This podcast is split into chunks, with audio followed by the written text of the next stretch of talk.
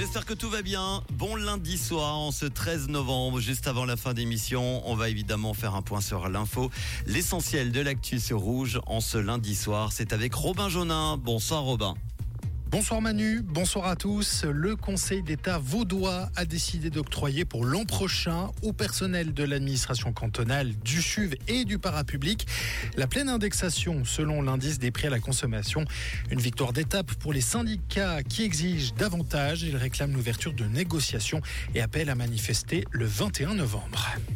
Alerte météo en terre vaudoise, et ce jusqu'à demain soir. Alerte suisse fait part de risques liés à ces fortes chutes de pluie, de rapide montée des eaux ou de glissement de terrain ou encore des risques d'inondation. Sont concernés notamment la région de l'Est vaudois, du Nord vaudois et de la Broye-Vuy.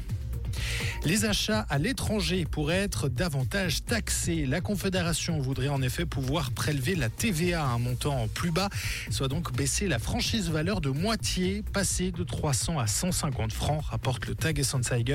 Plusieurs interventions au Parlement fédéral allaient dans ce sens.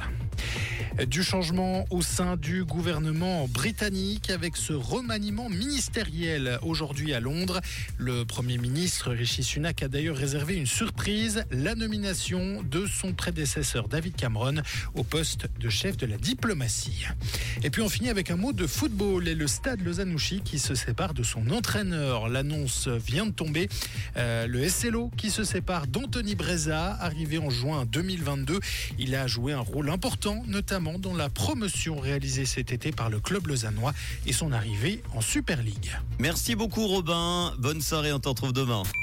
Comprendre ce qui se passe en Suisse romande et dans le monde, c'est aussi sur Rouge.